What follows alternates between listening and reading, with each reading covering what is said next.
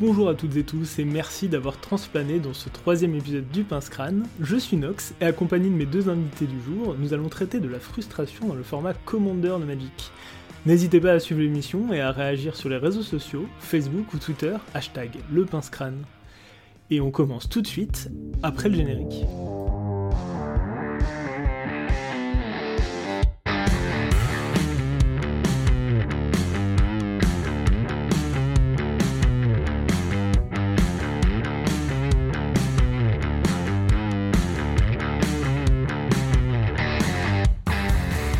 Rebonjour et re-bienvenue pour euh, cette nouvelle émission où nous allons encore discuter, analyser et débattre autour de Magic et du Commander. Et pour ce faire, laissez-moi vous présenter mes invités du jour. Il était là pour la première émission, sa voix suave vous a certainement pas laissé indifférent, c'est Dada. Bonne année Dada Bonne année Nox, joyeux Noël Joyeux Noël Et euh, je suis aussi accompagné de celui qui porte dans son cœur les stratégies les plus mal aimées du format, j'ai nommé Domino. Bonne année Bonne année. Ouais, merci pour la présentation, sympathique. Il n'y a pas de souci, ça me fait plaisir. Est-ce que tu peux te présenter? Ouais, bien sûr. Euh, bah, du coup, euh, Domino, 22 ans. Euh, j'ai un petit peu travaillé dans le jeu de société en vente jusqu'à maintenant. Et puis, ça fait 4 ans que je joue à Magic. Dans cette émission sur la frustration dans Magic, le premier thème abordé sera la hantise commune à beaucoup de joueurs. J'ai nommé le mana full et le mana death. Euh, d'ailleurs, vous dites le ou la mana? Je sais pas, moi je dis mana, simplement. dans, les, dans les deux cas, moi je crie généralement, je mets même plus de pronoms à ce niveau-là. Mm. Non, une, une mana full et une mana death, a priori. D'accord, ok. Coup, mana full et mana death, euh, ça vient notamment de la mécanique euh, des terrains dans Magic. Alors, Magic c'est un jeu qui, a été créé dans les années, dans les années 90, en 1993 exactement, où euh, du coup les terrains y produisent du mana qui permettent de jouer des sorts. Alors aujourd'hui, la plupart des TCG euh, actuels euh, ont opté pour des mécaniques où les ressources sont soit obtenues à chaque tour, ou alors sont produites par des cartes actives. Autrement dit, c'est une problématique qui n'existe plus trop dans les, nouveaux TCG. C'est une problématique très affiliée à Magic. Qu'est-ce que vous en pensez? Bah, je pense que c'est un petit peu ce qui fait de, Magic euh, Magic finalement. Euh, effectivement, on pourrait, euh, on pourrait se dire qu'il y a des solutions un petit peu meilleures, comme on voit par exemple dans le, je pense au jeu de cartes Dragon Ball, hein, où c'est effectivement comme tu disais des cartes actives, à savoir bah si on le transmet, enfin si on transpose ça côté Magic, ça voudrait dire que j'ai une carte verte, je peux décider soit de la jouer en payant son coup de mana, soit de bah, tout simplement la poser sur le terrain comme une source de mana vert. Maintenant, bon, c'est effectivement, hein, c'est quelque chose que si on créait le jeu aujourd'hui, serait probablement une bonne idée de partir là-dessus. Le jeu, il existe maintenant, comme tu l'as dit, depuis bientôt 27 euh, ans, 28 ans. On pourrait difficilement revenir en arrière, euh, c'est-à-dire euh, bah, finalement supprimer toutes les synergies qui existent par rapport au terrain, hein, tout ce qui est les fetchlands, tout ce qui est les sorts qui permettent d'aller chercher des terrains en jeu, finalement tout ce qui fonctionne pour euh, aller chercher des cartes de type terrain.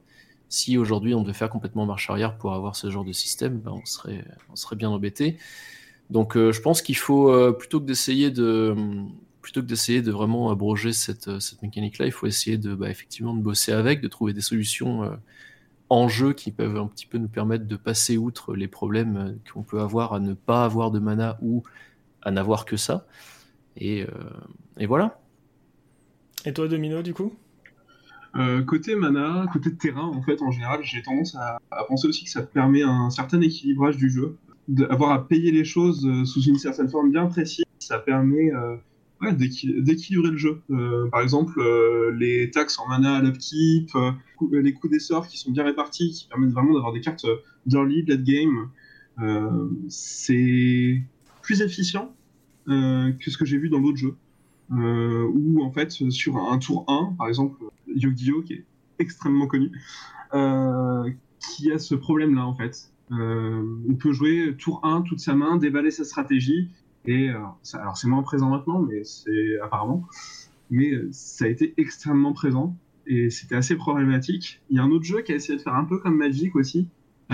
c'était Duel Masters, euh, fut un temps, où en fait les cartes elles avaient des couleurs et euh, on exilait entre guillemets ces cartes euh, euh, pour en faire de la mana à la place, mana qu'on pouvait utiliser à chaque tour. mais ils n'avaient pas vraiment la mécanique des terrains et tout ça. Et inversement, dans mon cas, par exemple, en tant que joueur Stax, euh, heureusement qu'il y a des terrains, heureusement qu'il y a tout ça, parce que sinon, euh, bah, Stax, ce serait euh, bah, soit pas fort, soit trop fort. Parce qu'on n'aurait pas une grosse diversité de choses à, empêcher d'exister. Alors, en farfouillant un peu sur des, sur des forums, j'avais lu des opinions sur la question, notamment un joueur qui disait que, bah, en fait, justement, cette variance et le fait que euh, la mana death et euh, la mana full existent, ça apporte un petit peu au jeu et que euh, aussi ça, entre guillemets, ça, ça donnait de l'intérêt par exemple à, à Vert. Mais cette année, aujourd'hui, on, a eu les, les Spellland, donc du coup, qui, sont sortis dans Zendikar Rising. Est-ce que pour vous, c'est une solution pertinente?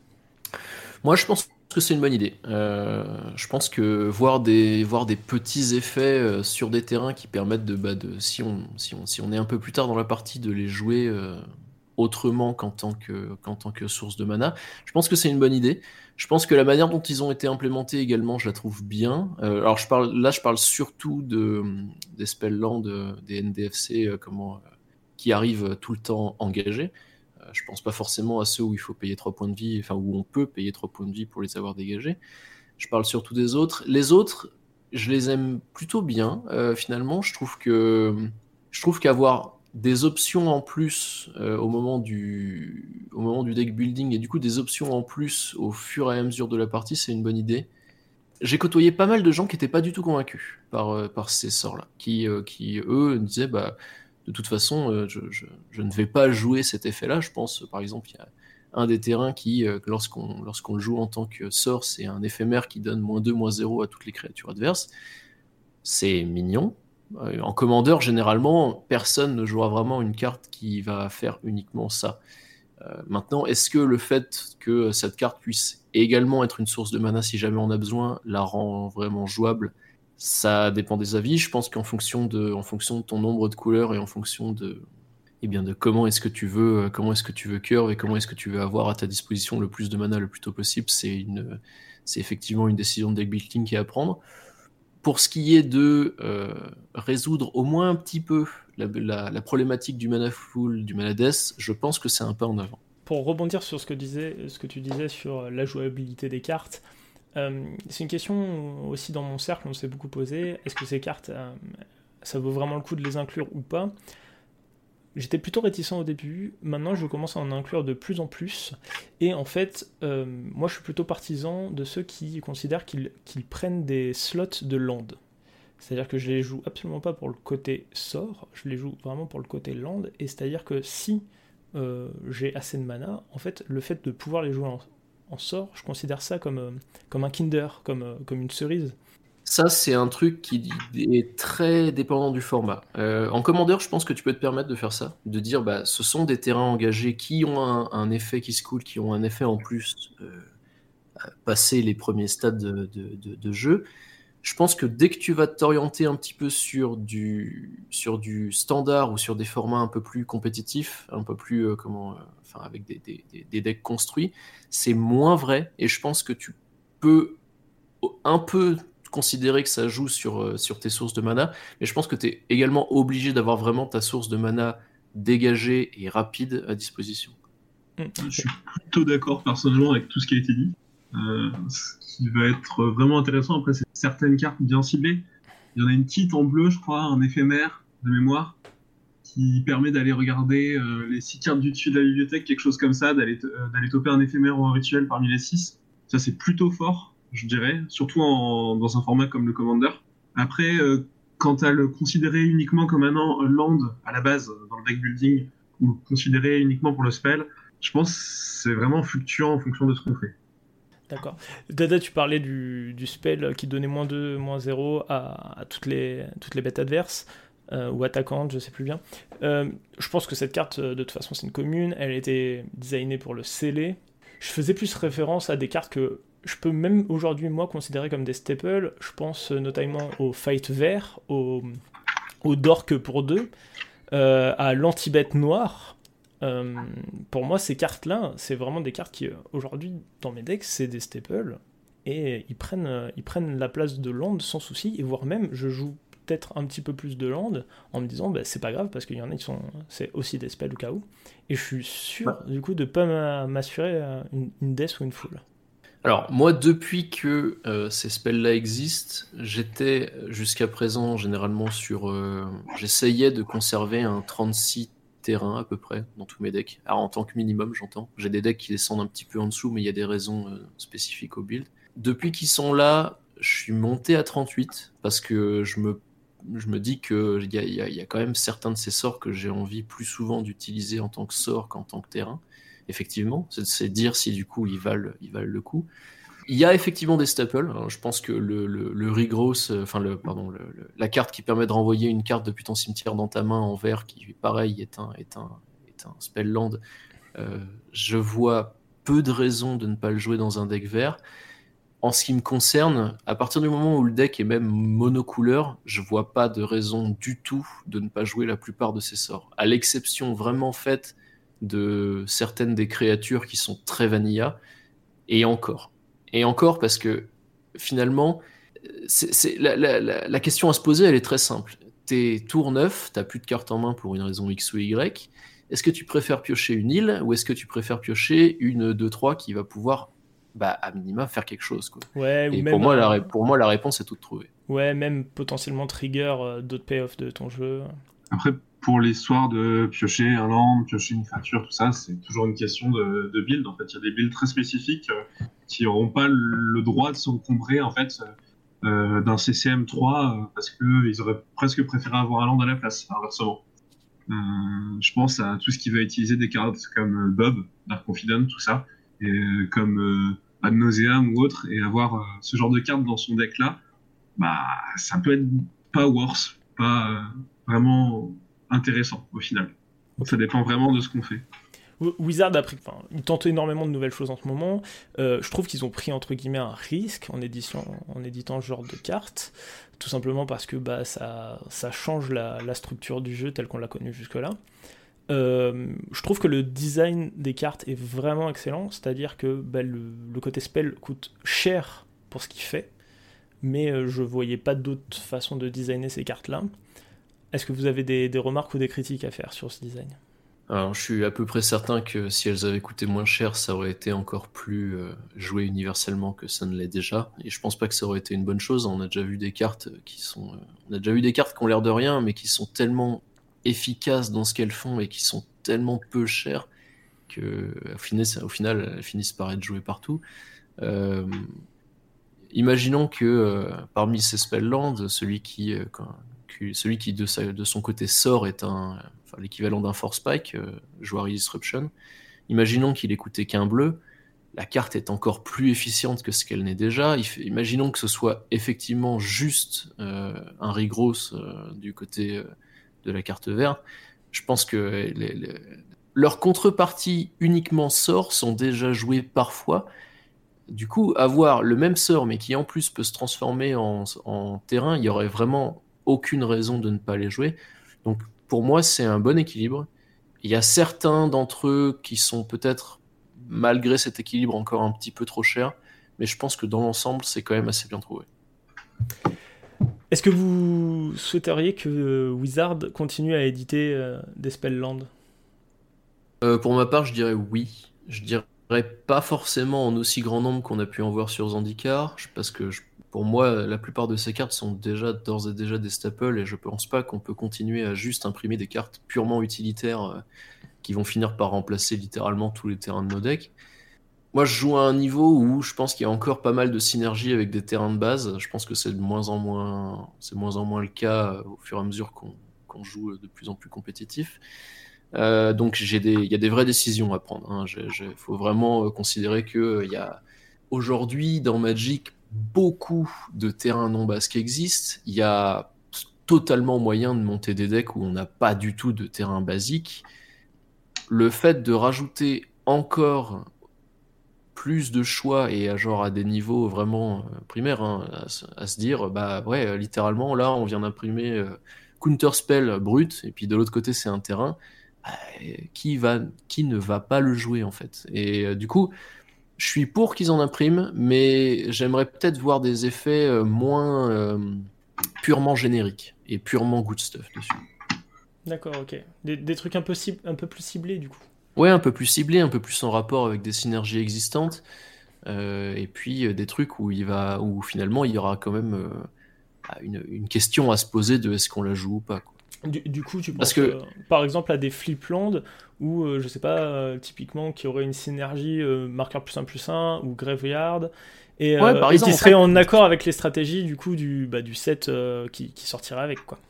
Ouais, voilà, par exemple, tout simplement prendre certaines des cartes. Alors, je ne sais pas exactement comment ils s'organisent au, niveau au niveau du design, au niveau de la création de leurs éditions, mais prendre certaines des cartes de certaines synergies ciblées, je ne sais pas, par exemple, équipement, euh, marqueur, euh, surveille, Ou même et dire, bon, bah, celui-là, c'est une commune, on peut se permettre euh, de mettre un flipland derrière, et puis comme ça, bah, pour le sceller, ça marchera bien, et puis peut-être qu'en commandeur, les gens vont jouer des cartes qu'ils joueraient pas d'habitude dans des slots réservés à des landes ou dans des slots euh, un peu flex. Quoi.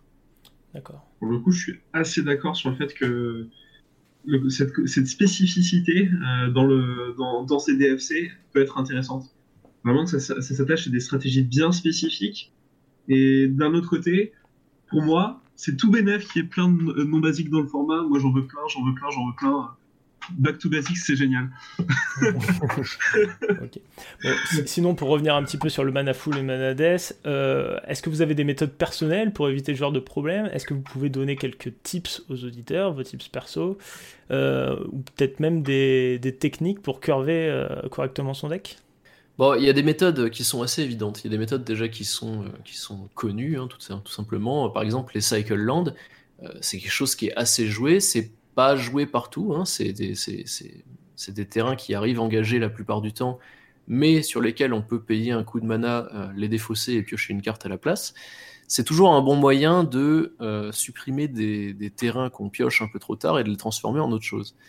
L'autre manière, c'est d'aller un petit peu à l'inverse, c'est de se dire je mets pas beaucoup de terrain dans le deck, mais je mets beaucoup de manières d'aller les chercher et ou de faire autre chose, donc euh, des, de enfin, du ramp un petit peu utilitaire. Euh, et après, bah, ouais, non, le, meilleur moyen finalement, c'est d'essayer de trouver le bon équilibre, c'est-à-dire de comprendre à quel moment est-ce que ton deck est vraiment supposé euh, démarrer, est supposé partir, comprendre à quel moment est-ce qu'il va arrêter euh, de, de, pouvoir produire plusieurs menaces par tour. Alors, il faut, faut, faut, faut, bien voir les différents paliers il y a à partir de quand est-ce qu'on va commencer à jouer nos cartes? Euh, Un mana, deux mana, trois mana. À partir de quand est-ce que je vais arrêter de ne poser qu'une seule carte par tour? Et je vais pouvoir commencer à en poser euh, une, deux, trois. Et euh, bah, dans la logique de ce que fait mon deck, est-ce que j'ai vraiment besoin d'arriver jusqu'à 6, 7 mana? Est-ce que je peux me contenter de rester à moins? Est-ce que, à l'inverse, il faut vraiment que pour mon deck tourne, il faut que j'arrive à sortir le plus de landes possible, vraiment aller euh, jusqu'à chercher euh, quasiment tous ceux qu'on a dans le deck pour pouvoir euh, faire un gros tour de combo ou faire, faire vraiment poser tout ce qu'on arrive à piocher par tour. Mes méthodes personnelles par rapport à ça, alors voilà, au-delà du deck building, chercher les options en fait, chercher ce qui est modulaire. C'est-à-dire que c'est toujours mieux d'avoir le choix. C'est toujours et c'est pour ça que les, les spell lands sont vraiment une solution qui peut, qui peut être intéressante. C'est toujours de se dire plutôt que de piocher un terrain, je pioche une carte qui me laisse un choix. Elle me laisse le choix de dire je vais chercher plus de terrain ou je ne ou je plutôt j'essaye d'avoir du card advantage, j'essaye d'aller chercher des spells actifs. Et à partir du moment où en fait on a une masse critique euh, de, cartes qui vont nous laisser ce choix-là, on va se rendre compte que bah, ça va tout de suite être plus simple euh, d'avancer dans la partie, pas à son rythme, mais au rythme de la partie, au rythme qu'il faut. Quoi. Et puis après, bah, la dernière solution, euh, pour moi, c'est un petit peu la, comment dire, mon, mantra de vie euh, quand, il, quand il en vient à Magic et quand il en vient à Commander, il faut toujours piocher plus. Mm. À partir du moment où on arrive à piocher, on arrive à sélectionner des cartes, on arrive à trouver ce qu'on veut.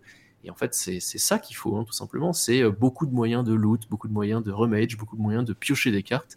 Et à partir du moment où on a plus de choix, et eh ben, on a beaucoup moins de problèmes pour le coup, sur le côté draw, il n'y a pas que ça. Même, euh, on parle de draw, mais il y a tout ce qu'il y a autour. Euh, donc il y a le scry, il y a le surveil, Il y a aussi les mana dorks, hein, simplement, hein, l'elfe, le caillou en général, tout ce qui est là, ça permet bah, soit de, gagner en, explosivité et aussi en stabilité.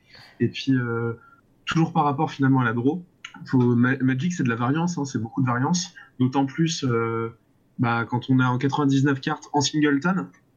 Donc euh, c'est là où d'autant plus bah, tout ce qui va être un fetch, tout ce qui va être euh, simplement une draw, un scry, bah, ça va nous permettre de moduler, avoir du choix comme tu dis. C'est là où on prend entre guillemets un certain avantage par rapport aux autres. Simplement pouvoir se dire, bah là je vais avoir besoin de mon terrain, donc du coup je le garde au-dessus de ma bibliothèque. Ou inversement, bah là je commence à être bien en terrain, je peux me permettre d'en louper un ou deux. De toute façon, j'en aurai plus tard tous ces choix qu'on nous donne, bah, c'est là où on vraiment peut prendre un petit avantage. Et au fur et à mesure, avoir de plus en plus d'avantages.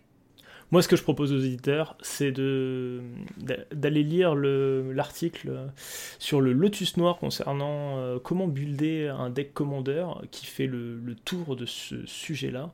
C'est vraiment très pertinent. Combien vous avez besoin de cailloux selon votre curve, combien vous avez besoin de land selon votre curve. C'est vraiment très pertinent. Euh, au-delà du simple build, euh, je vous rejoins sur la pioche. Euh, très sincèrement, si vous avez des problèmes pour curver vos decks, peut-être vous orienter sur un commandant qui pioche peut être une solution. Et aussi, ça va, ça va paraître obvious à, à beaucoup d'entre vous, mais Mulligan, on est dans un format où on a euh, un mulligan gratuit et euh, je croise encore beaucoup de joueurs qui gardent leur main euh, qui est un peu mana short ou un peu mana full parce que en fait dans leur main il y a une carte clé du deck. il faut vraiment pas se faire avoir par ce biais. profitez du mulligan gratuit, mulliganez et même si vous vous retrouvez à 6 cartes, c'est pas bien grave, vous jouez en multijoueur. Le, pas, le, le card advantage est pas aussi efficient que ça en multijoueur malgré que ça reste quelque chose d'important, on n'est pas là à faire des batailles de cartes en multi. Et il faut vraiment profiter du mulligan, sans en abuser. Je vais rebondir sur un truc, alors je vais rebondir sur ce que tu viens de dire justement. Mm. Euh, selon votre niveau, selon euh, comment vous jouez, euh, moi je joue à un niveau très bas. La plupart des decks, si on devait les noter entre 1 et 10, moi mes decks, je vais plutôt avoir tendance à les jouer à 5, 6, 7 dans mes groupes, dans les groupes que j'ai connus euh, IRL, on n'a jamais eu de problème à passer outre la règle des mulligans et à vraiment dire non, écoute, euh, moi ce qui m'intéresse, c'est que tu joues, ok? Tu essayes d'avoir une main qui peut démarrer, une main qui va, qui va t'emmener quelque part. Le but étant, non, euh, pas de, dire je vais favoriser une construction de deck à 30, à 32 landes ou à 30 landes, hein. c'est absolument pas le but on s'était mis en place euh, avec des amis une règle qui était la suivante. En gros, on disait quand tu démarres ta, quand tu démarres ta partie, si ta main te convient pas, en fait, tout simplement, tu la montres aux autres. Euh, tu dis bah regardez, j'ai un seul terrain, j'ai pas de cailloux, j'ai pas de rampe, je peux juste pas commencer comme ça. Et les autres vont dire bah oui, pas de problème, euh, démarre, enfin fais une mulligan, pas de souci, tu reprends, tu repars à 7, etc., etc. Ce qu'on s'est rendu compte, c'est que ça favorisait déjà bah, le ça favorisait déjà de, la discussion et, et ça, ça, permet aussi euh, euh, de se former un petit peu tous ensemble, de s'apprendre que, bah, non, regarde, as, as, finalement, tu as de quoi faire. Oui, tu qu'un seul terrain, mais regarde, euh, tu as euh, un sort à 1 qui te permet d'aller chercher un land. Derrière ça, tu as un signe qui peut te monter sur. Voilà. Tout le monde un petit peu a sa propre vision de la main qui est équipable ou pas. Et finalement, en, en utilisant ce petit trick qui nous permet juste à la base de faire en sorte que on est des gars qui mulliganent euh, brutalement jusqu'à avoir la main parfaite pour avoir euh, les, quatre pièces dont ils ont besoin. Euh, ça nous permet également du coup de, bah, de, discuter ensemble de ouais non je pense que je pense que tu peux la garder je pense que je pense qu'il n'y a pas besoin de la mulligan je pense que c'est démarrable. Ou à l'inverse de dire bah non mec bon là franchement il, faut que tu faut que tu la chips parce que ça va pas pouvoir démarrer comme ça. Et puis par rapport aux gens qui n'y arriveraient toujours pas hein, malgré tout ça quand même se dire que déjà en 60 cartes, c'est compliqué de builder, c'est compliqué d'équilibrer, surtout quand on n'est pas, comment dire, totalement habitué. Les pros, ils y passent des heures, des heures, des heures, des heures et des heures carrées à affiner leur build pour que ça tourne bien, pour que ce soit, pour vraiment gommer la variance entre guillemets, comme je disais tout à l'heure, pour euh, avoir quelque chose de fluide. Euh, c'est aussi adapté à des, comment dire, euh, des méta. Alors bon, sur le principe des landes, c'est pas forcément entre guillemets méta dépendant, même si on peut me contredire sur certains aspects. Il faut pas se désespérer parce qu'on n'y arrive pas. Au bout d'un moment, on finira pas à y arriver. Et puis, euh, prendre exemple sur d'autres personnes, toujours. Il y a des gens, ils n'ont pas trop de problèmes. Du coup, peut-être leur demander gentiment de regarder leur deck. Euh, essayer de voir euh, pourquoi c'est adapté et pourquoi moi, c'est pas adapté, du coup. Comparer. Euh, comparer, se comparer aux autres, se remettre en question, c'est toujours des super bons moyens pour évoluer. Et mana parlant, bah, c'est la même chose. Ok.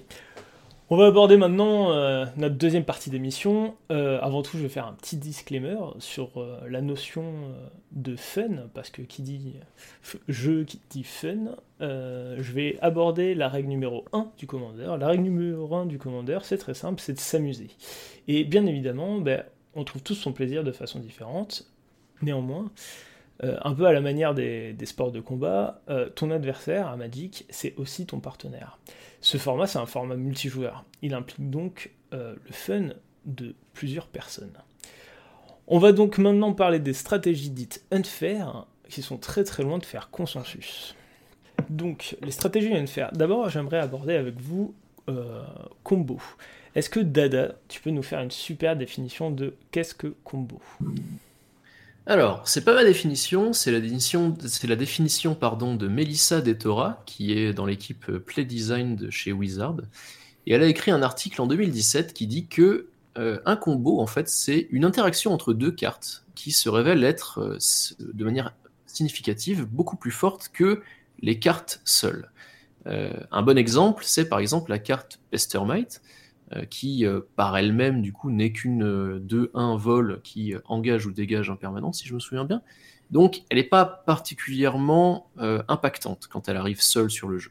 De la même manière, l'enchantement Splinter Twin, qui permet à, une, à la créature qui est enchantée de s'engager pour créer une copie d'elle-même, bah, tout seul, il va rien faire du tout. Mais quand ces deux cartes sont ensemble, eh ben, on a une, une boucle infinie euh, qui va créer en fait une, une infinité de créatures, puisqu'on va créer une, euh, une copie de Pestermite qui va dégager euh, l'original, qui va créer une copie, qui va dégager l'original, etc. Ce qui va nous permettre, ce qui va nous permettre pardon, d'attaquer avec bah, une quantité illimitée de créatures. Du coup, c'est ça un combo finalement. C'est euh, une, c'est plusieurs cartes qui ensemble vont bah, créer une interaction généralement qui va aller soit infinie, soit qui va déclencher euh, bah, votre, votre victoire immédiate ou la, ou la défaite immédiate d'un adversaire. Et c'est à mettre en opposition du coup avec une synergie qui est plus un ensemble de cartes qui fonctionnent bien ensemble dans un but commun, à savoir par exemple bah, un deck qui ne contient que des gobelins avec euh, des cartes synergiques pour les gobelins, c'est pas forcément un deck combo, ça peut l'être, mais c'est pas forcément, c'est la majorité du temps, c'est pas un deck combo, et euh, c'est plutôt un deck qu'on va appeler synergique. Et du coup, selon vous, où est-ce que se situe la frustration dans combo? Alors, j'ai commencé euh, à jouer Commander avec un groupe d'amis où on jouait vraiment à bas niveau, on jouait avec des, euh, des préconstruits. Euh, Il y a un moment donné de notre vie Magic où on a tous un petit peu, on a tous un petit peu grandi, on a appris à jouer, on a évolué. Et évidemment, il y a eu un moment donné où il y a quelqu'un qui s'est rendu compte que bah, il pouvait mettre des combos dans son deck. Ça a provoqué plusieurs réactions, et ça dépend un petit peu des gens, mais la première réaction qu'on a pu voir, c'est effectivement de se dire, ben, attends, en fait, tu, tu viens juste de terminer la partie. C'est-à-dire qu'en gros, tu l'as décidé tout seul et t'as dit, bah, on arrête de jouer et je gagne immédiatement. Euh, donc, soit on a eu, on a pu voir des réactions du style, bah, c'est un peu, c'est pas juste. Soit on a pu voir des réactions du style, bof, ouais, bon, c'était pas très marrant. Euh, je pense que encore une fois, c'est quelque chose euh, qui, dépend vraiment de ce à quoi tu t'attends au moment où tu démarres ta partie de commandeur. Si tu t'attends à juste faire une partie tranquille, entre amis, où tu vas, euh, pendant que tu joues, euh, discuter de tout et de rien, manger tes pizzas, écouter de la musique, et puis finalement y aller à ton rythme, effectivement, un combo, ça peut être un peu frustrant bah, parce que ça met fin à tout ça. En fait, ça, ça, ça, ça met, ça, met un, stop brutal à ce que tu étais en train de faire de ton côté de la, de la board. Euh, t'étais peut-être euh, peut-être pas mal euh, en lead, t'étais peut-être en train de en train de dominer un petit peu tes adversaires et bah un peu de nulle part il y a quelqu'un qui gagne. je pense que c'est ça qui génère un petit peu de la frustration de mon côté euh, sur, sur du combo. Et je pense que c'est un petit peu à cause de ça que les joueurs les plus casus de Commander, finalement, essayent d'en rester un peu loin. Pour ce qui est ouais, de la frustration, et c'est plutôt valable sur d'autres stratégies, et je suis assez d'accord du coup avec ce qu'a dit Dada pour l'instant, c'est aussi dû, ouais, dû à une incompréhension au, fait de ne pas être préparé aux choses. Si on n'est pas préparé, si on n'est pas prévenu et qu'effectivement on vient pour quelque chose et on a tout son contraire, ça marche pas quoi. La première fois que je suis arrivé sur, euh, sur des decks, enfin à jouer contre des decks combo, euh, au début j'ai pas compris. Je me suis dit bah c'est pas cool en fait. Euh, je viens pour avoir de l'interaction. ça part un moment il y en a un qui est le puis l'autre et ainsi de suite. Et qu'au fur et à mesure, bah, il y en a qui finissent par gagner. Et là, d'un coup, il y a quelqu'un qui m'a dit, mais en fait, tu auras beau jouer euh, une stratégie entre guillemets faire, je pourrais toujours euh, gagner de nulle part. En fait, c'était vraiment cette idée que j'avais beau l'avoir mis au fond, j'avais beau l'avoir mis à 3 PV, j'avais beau avoir toute la pression euh, sur moi, être la personne qui était en train de gagner la partie, d'un coup et d'un seul, la personne, elle me disait, bah non, en fait c'est fini, tout ce que tu as fait n'a servi à rien, et tu as juste gagné. Au début c'était ça. Et puis après, au fur et à mesure, j'ai évolué, j'ai pensé différemment, mais parce que j'attendais plus les mêmes choses du jeu. Et j'étais préparé à tomber contre des combos. On m'a dit, oui, il va y avoir des combos, il va y avoir ceci, il va y avoir telle stratégie que j'aime pas, telle stratégie que j'aime pas. Ça va être toujours la même chose pour moi au niveau de la frustration au niveau du commander, c'est toujours est-ce que tu es prêt à affronter cette chose-là? Est-ce qu'on t'a prévenu que ça allait arriver? Est-ce que tu le sais par avance? Et donc, du coup, est-ce que tu peux t'adapter? Est-ce que tu as les armes pour te battre contre? Parce que si t'as pas les armes, bah, comme tu dis, le partenaire qu'on a euh, à la boxe ou en art martial, il veut plus jouer avec toi. Il veut plus. Si toi, tu as un point américain et lui, il a des gants, il ne veut plus jouer. C'est juste ça. Je pense que ça a également à voir avec la manière dont on apprend à jouer. Parce que la manière dont on apprend à jouer à Magic, généralement, c'est euh, par, par étapes, évidemment. Mais ça commence toujours plus ou moins par euh, j'attaque avec mon ours de 2. tu peux bloquer si tu veux avec, avec ton écureuil 1-1, mais je vais te le tuer. Et si tu ne bloques pas, eh bien, je vais descendre tes PV de 2. Euh, on, a, on, a, toujours un petit peu cette, cette phase d'apprentissage très simple au début. On finit par comprendre que bah, voilà, grâce à ce sort, je peux piocher. Ce sort-là me permet de mettre des dégâts directs. Euh, c'est mieux d'avoir des grosses créatures, c'est mieux d'en avoir beaucoup, c'est mieux d'avoir plein de cartes en main. Et euh, bah, la première fois finalement que tu es confronté à un combo, c'est un peu comme si finalement on invalidait tout ce qui avait été dit avant. On se rend compte que bah, il n'a pas besoin de jouer des créatures, il en a rien à faire de ses PV, il n'a pas besoin finalement de bloquer, il essaye même pas, euh, il essaye même pas de, finalement d'interagir avec ce que je suis en train de faire, et ça l'intéresse même pas de tuer mes créatures ou de m'empêcher de piocher, parce que tout ce qu'il fait en fait va mener au fait qu'il va gagner instantanément. Et je pense que c'est vraiment ce côté c'est pas juste et il joue pas comme moi, comme tu disais un petit peu. Hein, j'ai un point américain contre tes gants de boxe simples euh, qui, va générer de la frustration. Ok. Est-ce qu'il y aurait pas une deuxième façon de jouer combo? D'ailleurs, je dis est-ce qu'il y aurait pas, mais je, pense personnellement qu'il y a une autre façon de jouer combo. Je pense à des combos que personnellement je considère beaucoup plus faire, comme Protégé par la foi et euh, Siona, euh, Captain of the, of the Pilis, qui a été édité en Teros Beyond Death. Euh, Siona qui est une 2-2 pour 3 couleur Celestia, légendaire, euh, qui quand elle arrive sur le champ de bataille euh, te permet de révéler une carte dessus de ta bibliothèque, de toper une aura et la mettre dans ta main. Mais surtout sa deuxième capacité qui dit que quand une aura est attachée à une créature, tu crées une 1-1, et en fait, la combinaison avec protégé par la foi, c'est que globalement, on arrive à créer une infinité de 1-1 car protégé par la foi, euh, à chaque fois qu'une créature arrive sur le champ de bataille, on peut attacher protégé par la foi à cette nouvelle créature.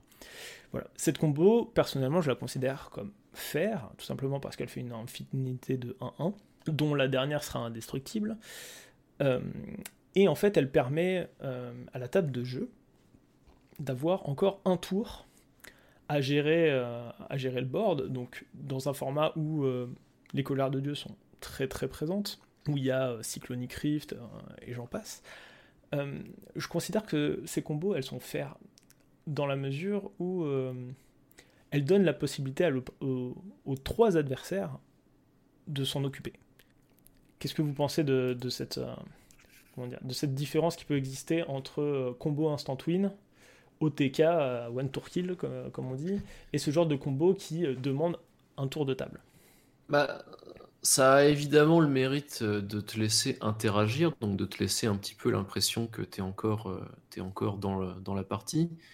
Pour celle que tu parles en particulier, je pense effectivement que c'est plus ou moins OK, parce que finalement, c'est aussi possible, sans combo, euh, d'accumuler des, champs de bataille, enfin des boards qui, sont, qui, demandent de toute façon à être, à être répondus. Donc au final, c'est plus un... Oui, oui c'est ça, c'est un, un, combo, mais finalement qui n'a pas, le, qui a pas ce, ce, côté amer de la, de la défaite immédiate. Euh, maintenant, euh, il y a des exemples de ce que tu, vas appeler du coup des combos auxquels on peut, réagir, mais qui, c'est, pas forcément vrai. J'allais dire les points de vie infinis, tous, les, joueurs sont pas forcément capables d'y répondre ou, d'y trouver une solution, mais on est dans un format commandeur qui propose des dégâts de commandant, donc en soi, on pourrait se dire que il y a toujours euh, cette solution là pour essayer de finir son adversaire, mais ça peut être un exemple aussi de bah ouais j'ai le choix. Enfin j'ai de quoi répondre finalement. Tu m'as laissé tu m'as laissé une, une, fenêtre. Mais en fait euh, bah, c'est un peu fallacieux parce que j'ai pas de quoi faire quoi. Et du coup tu me mets le fait tu, tu me mets devant le fait accompli et je ne et je, tout ce que je peux faire c'est bah, passer mon tour et voilà et, comprendre que bah, c'était déjà terminé quand tu as fait ton truc euh, le tour précédent. Bon, je pense effectivement que dans l'ensemble, ça va générer moins de frustration, mais je pense pas que je pense pas que tous les joueurs s'accorderaient à dire pour que sur le fait que ce soit euh, faire. Par exemple, dans les en fait, ça va toujours dépendre de ton playgroup aussi. C'est toujours aussi une question de playgroup parce que si tu joues avec des joueurs, euh, imaginons une stratégie, notamment un, imaginons il a une stratégie token euh, il va être moins susceptible d'avoir des races dans son deck parce qu'il n'a pas envie de se brasser son board. Si, imaginons. Et puis, il est peut-être. Ou des joueurs, par exemple, qui vont jouer euh, Winnie White, genre euh, Audric, je crois. Audric ou Edric. et il n'a pas de quoi passer par-dessus ton, par, dessus ton, ta marée de tokens. Et du coup, bah, la question, c'est toujours avec qui tu joues, à quoi ils sont préparés toujours. Avec des personnes qui ont un niveau de jeu assez élevé, ils vont faire OK, il n'y a pas de problème, voilà, avec des gens qui commencent et qui débutent, rien que ça, en fait, ça peut être quelque chose de problématique, quelque chose auquel ils ne peuvent pas répondre. bien, bien, évidemment, euh, enfin, bien évidemment que ce genre de stratégie, malgré qu'elle puisse paraître euh, plus faire que combo one tour kill, fait, ça, ça reste quand même des stratégies qui sont relativement avec un niveau élevé. Et bien évidemment, tu ne peux pas jouer contre un préconstruit, ou en tout cas, bien mm. évidemment qu'un joueur avec un préconstruit ne sera pas armé pour lutter ma question est plus fait est-ce que ça génère réellement de la frustration? D'ailleurs, au même titre que Mana Infini, Mana Infini dans la mesure où euh, tu one tour kill pas, est-ce que c'est vraiment problématique? Et pourtant, on parle bien de combo. Si on, accepte le fait qu'on est en train de parler de groupes qui sont déjà habitués à jouer à Magic et à Commander, pour et en tout cas qui ont arrêté de jouer du coup avec des préconstruits et qui sont passés sur des decks avec un niveau un peu plus euh, élevé, je, je pense pas que ça devrait générer de la frustration, dans le sens où il faut voir ça comme finalement un pas en plus de juste faire beaucoup de value, générer une infinité de mana, finalement, euh, la plupart des decks, à partir du moment où ils vont générer de toute façon 20 mana, alors ce qui est beaucoup certes, hein, mais ce qui est totalement atteignable pour un deck qui n'a pas de combo, la plupart de ces decks de toute façon vont faire un petit peu ce qu'ils veulent. Donc, se dire qu'il a infinité de mana, mais que de toute manière, il n'a pas, de moyen immédiat, à part jouer sa main, euh, d'en profiter, je pense pas que ça devrait générer de la frustration. Tout ce que vous avez à vous dire, c'est que bah, finalement, bon, il a, il, a, il, a, il fait beaucoup de mana, il, a un peu, il en a profité pour, euh, sortir, sortir sa main plus rapide que nous. Alors évidemment, ça va dépendre tout à fait aussi de à quel, à quel moment de la partie ça se fait. Hein. Tu dis, euh, tu dis, il fait une infinité de mana, mais il, il win pas euh, immédiatement. Bon, si on est tour 2 et que tu nous sors un, colosse de pestacier euh, et que, et que tu te dis, bah regardez, j'ai pas gagné immédiatement, je pense qu'il y a des gens que ça va frustrer, mais ça, c'est un, un, cas un petit peu particulier. Euh, c'est intrinsèque à ton niveau de deck, ce dont, ce dont tu parles. C'est-à-dire qu'à partir du moment où tu es dans la capacité de sortir Colosse de Pestacier tour 2, c'est qu'on est déjà dans des power level élevés. Euh, si tu es quelqu'un de raisonnable, a priori, euh, tu t'es mis d'accord avec, avec tes partenaires. ouais, mais c'est bien le problème. Le, le problème, c'est que déjà, tout le monde n'est pas raisonnable. Et même en étant raisonnable, en fait, tout le monde n'a pas la présence d'esprit de, de, de, voir avec ses, avec ses adversaires si ça va être OK. Parce que c'est compliqué, hein, mine de rien, hein, de, de, Alors là, c'est surtout quand il s'agit de jouer avec des gens qu'on connaît pas encore. Parce que quand tu joues avec des gens que tu fréquentes régulièrement, euh, la bonne manière évidemment de gérer les choses, c'est d'en discuter et de voir ce qui est OK entre vous. Mais quand tu joues avec des gens que tu ne connais pas forcément quand tu arrives dans une nouvelle boutique, ou que tu joues avec des gens avec lesquels tu n'as pas l'habitude de jouer, même si tu les connais déjà un peu, ou online, euh, tout le monde n'a pas le même vécu. D'accord? Moi, j'ai commencé Magic, j'ai commencé Commander notamment, avec des préconstruits, avec un groupe de gens où on avait un niveau très soft. C'est-à-dire que on était vraiment plutôt sur du battle cruiser. On avait même finalement peu de gestion. Hein. Ce qui nous intéressait, c'était de sortir nos grosses créatures, sortir nos grosses synergies, euh, faire des trucs complètement délirants et se marrer autour de ça. Il y a des gens qui ont, il y a des gens qui ont commencé euh, commandeur euh, à la dure, j'ai envie de dire finalement. Il y a des gens qui ont commencé commandeur avec, avec en exemple des, des, des, joueurs qui jouaient justement stacks, avec des joueurs qui jouaient des stratégies beaucoup plus rapides. Et, euh, et ça m'a frappé euh, à plusieurs fois lorsque j'ai dû faire face à des débutants, de voir que bah il y a des débutants qui étaient qui, qui, ne, qui ne comprenaient pas cette notion d'unfair, qui, qui, qui étaient là, qui disaient mais je, je mm. c'est budget friendly, c'est-à-dire que euh, tout le monde pourrait tout le monde pourrait faire ce combo. Hein. Pester Might Splinter Twin, ça coûte rien aujourd'hui. Hein. Si vous voulez mettre les deux cartes dans votre deck, ça vous coûte pas plus d'un euro à mon avis. Euh, tout le monde peut acheter ces cartes tout le monde peut les mettre dans, potentiellement dans son deck. Il existe des combos dans quasiment toutes les couleurs. Pourquoi est-ce qu'on le ferait pas finalement? Genre, mon but c'est de gagner. J'arrive, j'arrive à une partie de commandeur, mon but c'est de gagner. Alors, euh, j'attends, j'attends de vous que vous soyez en mesure d'y répondre, en mesure de gagner également. Du coup, pourquoi est-ce que finalement c'est si problématique que ça que je joue combo, tu vois? Et c'est là où mm. le, le, problème y réside réellement, c'est-à-dire que tout le monde a des attentes très différentes d'une partie de commandeur. Moi, généralement, quand je pars dans une partie de commandeur, et ça va pas plaire à tout le monde, hein, mais moi, quand je pars dans une partie commandeur, j'attends qu'elle dure une heure et demie, j'attends qu'on se marre, et j'attends que et j'attends ouais je sais hein, et j'attends je, sais que ça je sais que ça choque parce qu'il y a des gens qui attendent une partie de commandeur que vraiment elle soit expédiée en une trentaine de minutes et c'est c'est très valide. Il y a pas de problème hein, mais tu veux dire quelque chose Domino? Non non je dis je suis pareil j'appuie je, ponctue euh, gentiment euh, Domino, il veut que ça dure une heure et demie, mais pas de la même il façon. Veut que ça dure, mais pas de la même manière. Ouais, je comprends, je comprends. Euh, voilà, moi, donc c'est pour ça, ça, ça, rejoint un petit peu ce que je disais au début avec les mulligans gratuites.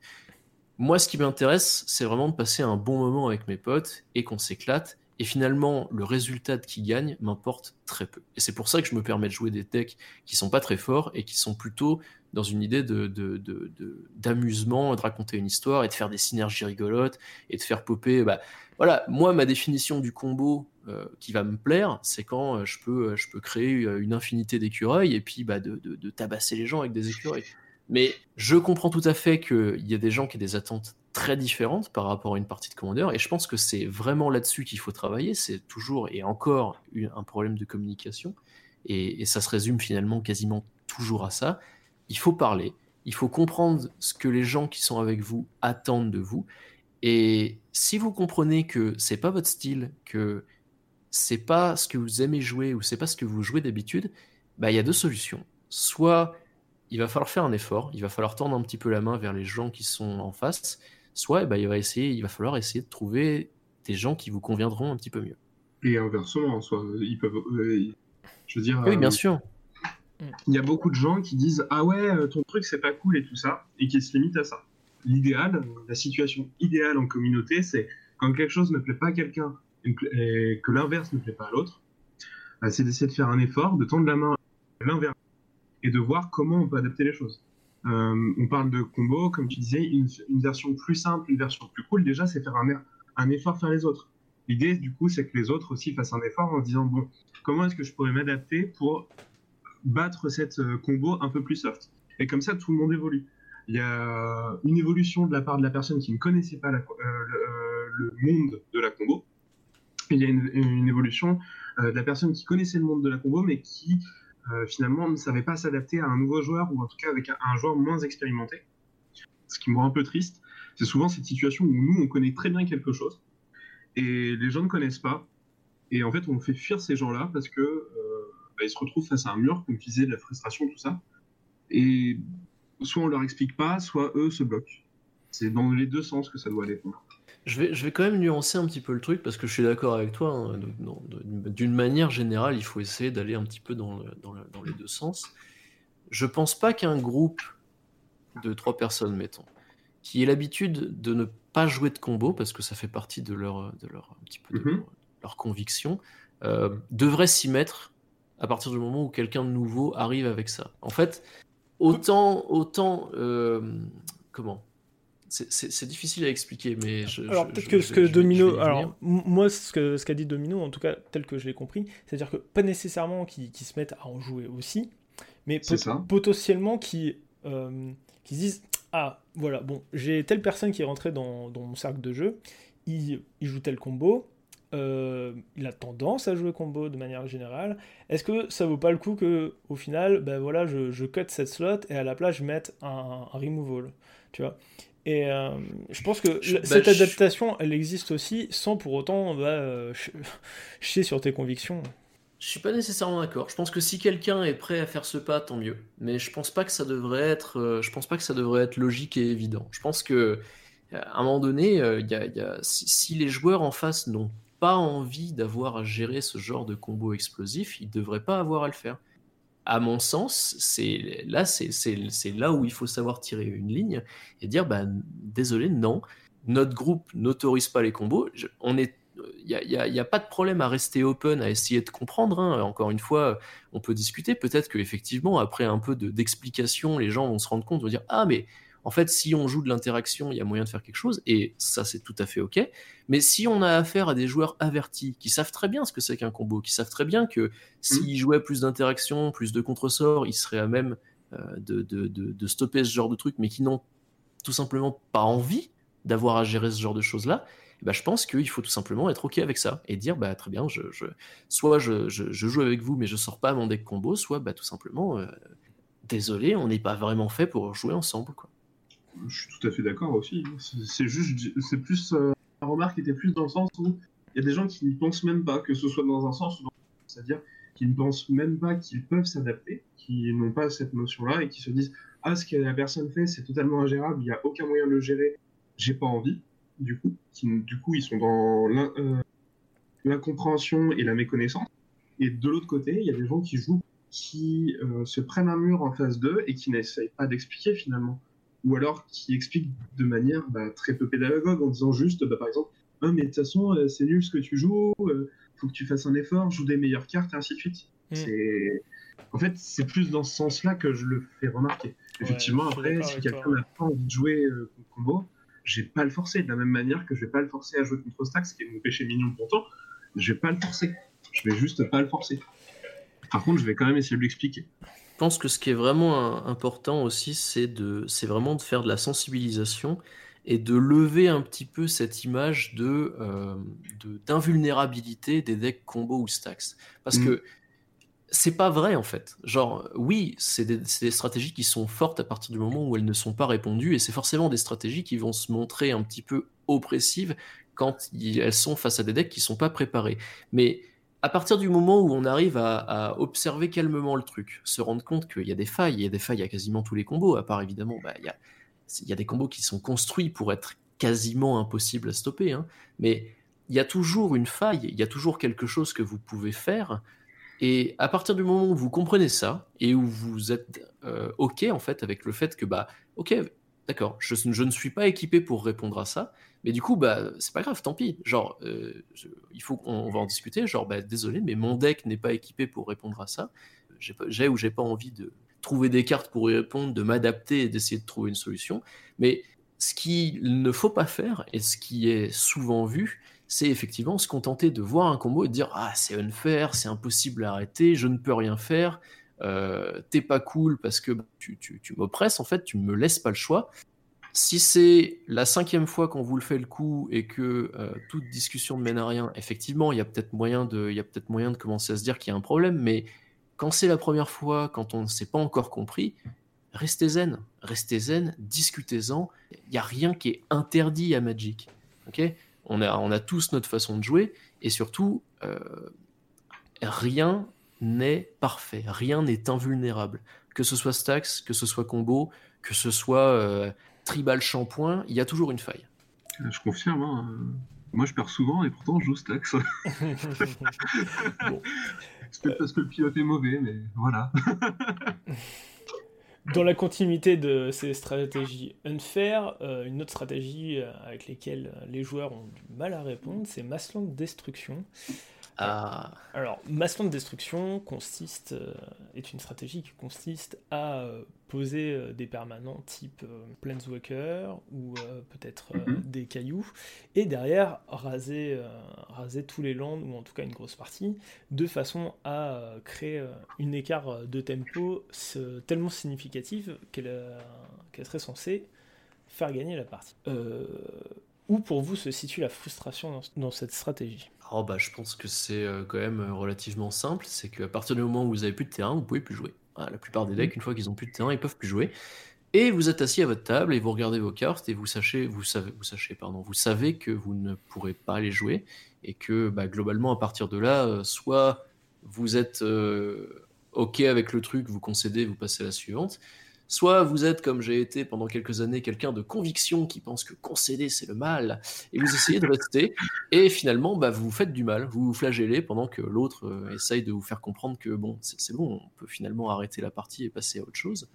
Donc c'est ça la, frustration finalement, c'est j'ai pas le droit de jouer, euh, tu m'empêches de jouer mes cartes, euh, on joue à un jeu mais tu, tu, tu m'ôtes le droit de, de jouer équitablement avec toi, et du coup ben il est là, je pense, le problème avec, euh, avec la destruction de l'ombre.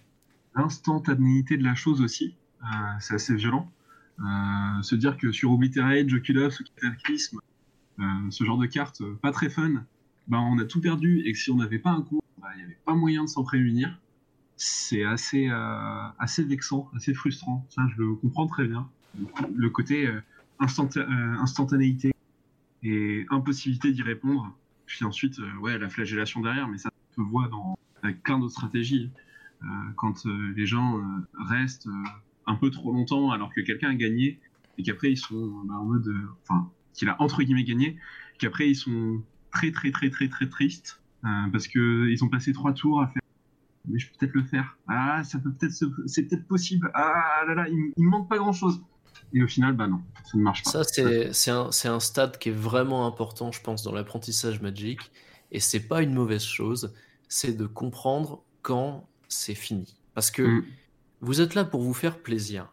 Il faut, il faut, il faut comprendre qu'à un moment donné, en fait, euh, le reste de la partie, il va être soit extrêmement compliqué, ou alors il va falloir être extrêmement chanceux pour s'en sortir. Évidemment, je parle pas de compétitif hein, ici. En compétitif, il faut alors, à moins que vous ayez des, des, des, questions de temps et de timer, il faut essayer de se battre. Hein. Il faut évidemment essayer d'aller jusqu'au bout des choses, mais dans des parties qui sont supposées être fun, qui sont censées être là pour vous faire plaisir, il faut comprendre que perdre, ça veut pas forcément dire avoir ses PV à zéro ou euh, comment dire euh, avoir déclenché une capacité qui dit vous avez perdu.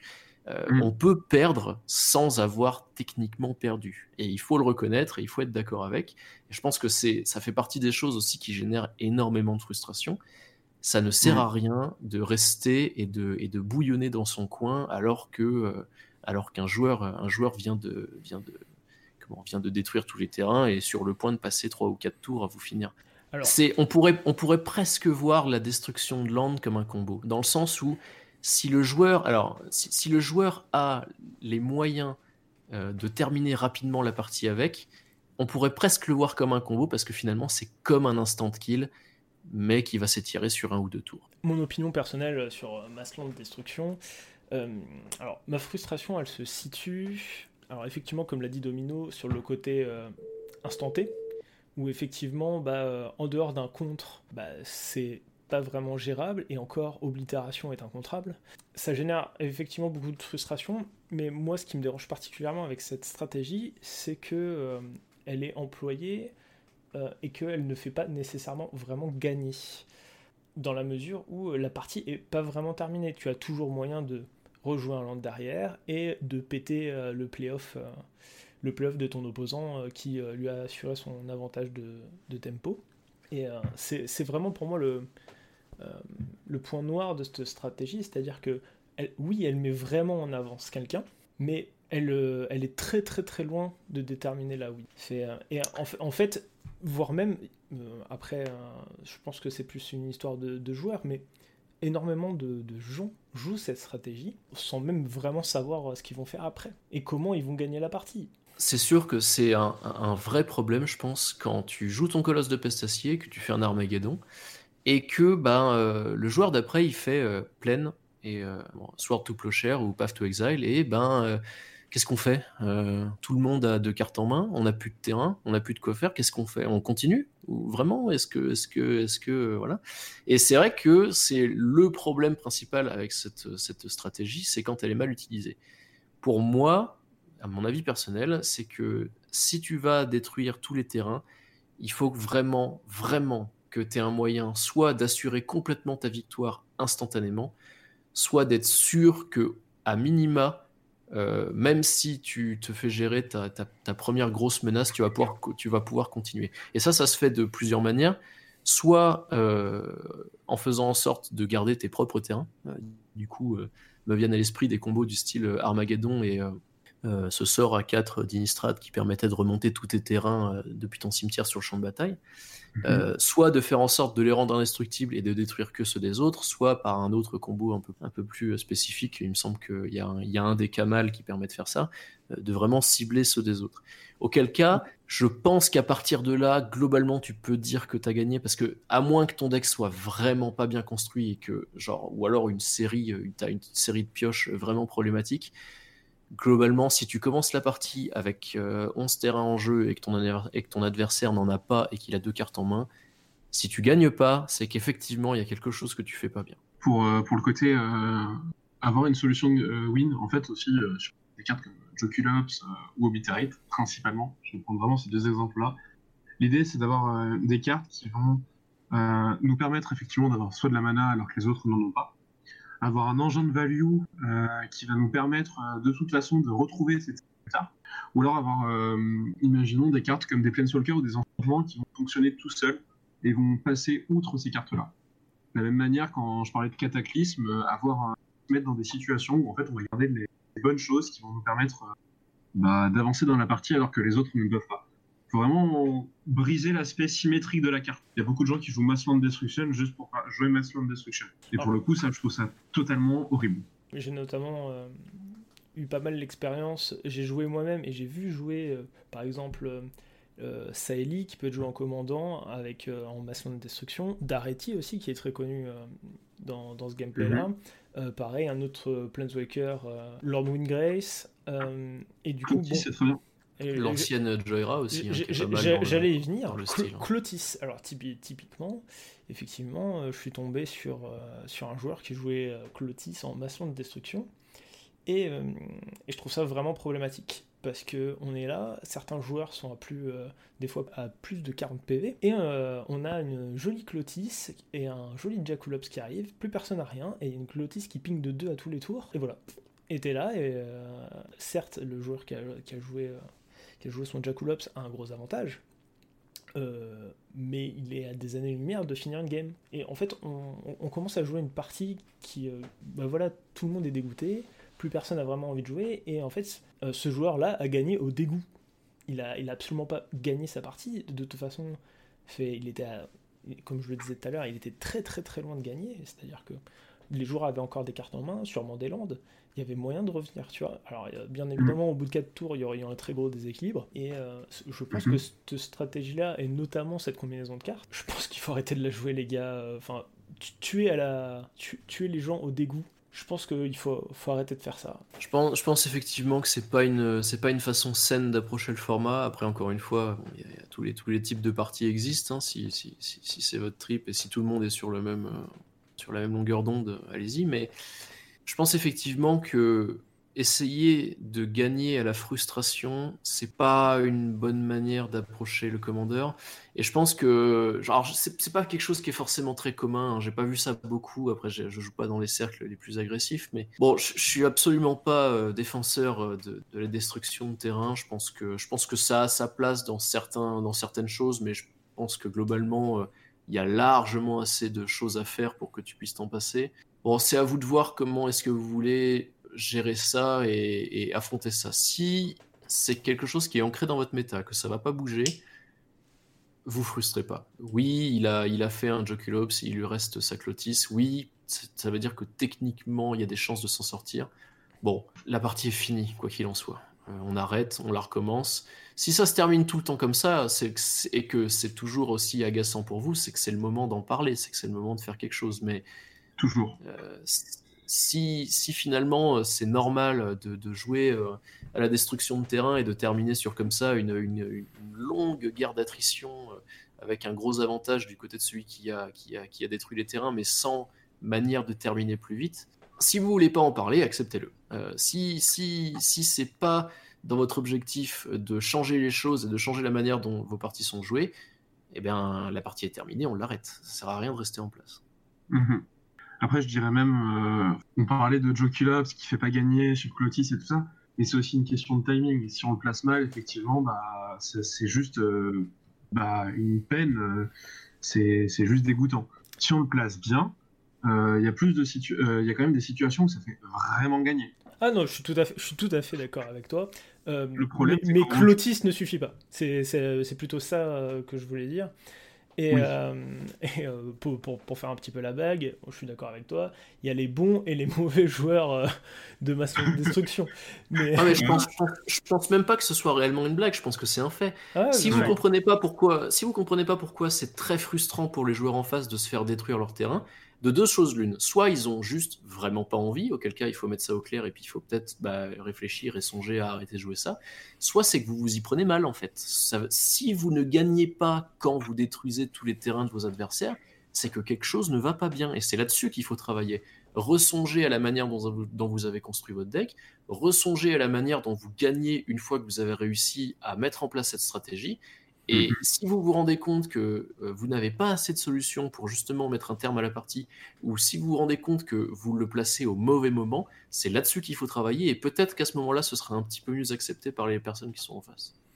On va maintenant passer euh, au péché mignon euh, de Domino. On va parler de Stax. Est-ce que Domino, tu peux nous définir et même nous parler des origines de cette stratégie? Alors, Stax déjà, ça vient d'une carte, hein, Smoke Stax Smokestack, pardon. Euh, Smokestack, c'est quoi? C'est une carte qui dit euh, au début de l'entretien, tu peux mettre un compteur dessus, compteur suit ou un sous-compteur, quelque chose comme ça. Et au début de l'entretien de chaque joueur, ce joueur doit sacrifier un nombre de permanents égal au nombre de compteurs sur cette carte.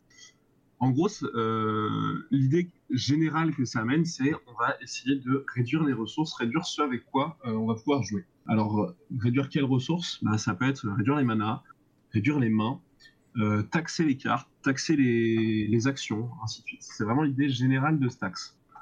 Euh, d'où ça vient Quel deck a fait ça au début? Je crois que c'était un deck euh, quasiment uniquement artefacteux. qui jouait ça, qui jouait des cartes comme Lodestone Golem, des effets de sphère, des effets de stack. De, de taxe, de stacks. C'est l'idée générale. Après, comment ça se comporte? Bah, Ça va vraiment dépendre de ce ce qu'on veut jouer, comment on veut l'adapter à finalement des méta. On va vraiment l'orienter sur euh, certaines stratégies euh, plus ou moins différentes. Notamment, bah, Massland Destruction, ça fait partie un petit peu des stratégies de stats. Et comment euh, la stratégie gagne du coup? L'idée, si tu veux, ça va être d'empiler les pièces de stacks, les pièces de taxes pour l'adversaire.